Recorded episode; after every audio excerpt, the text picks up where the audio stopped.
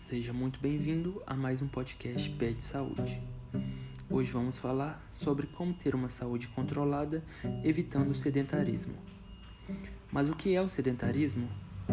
Considerado o mal do século, o sedentarismo significa a ausência da prática de exercícios e a baixa frequência das atividades físicas.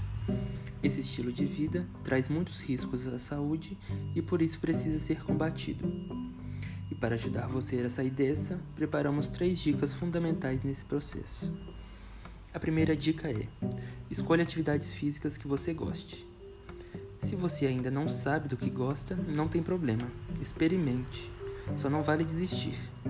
Se não gostar, parta para outra até encontrar aquilo que realmente faça você sair do sofá e se mexer. A, a segunda dica é: crie metas atingíveis. Estabelecer objetivos é uma ótima maneira de conseguir adicionar uma nova atividade à rotina.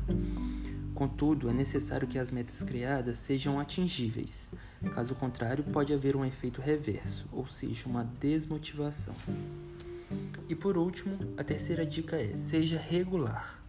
Ser regular significa que você não precisa dedicar longos períodos de tempo do seu dia à atividade física, e nem que ela precisa ser pesada.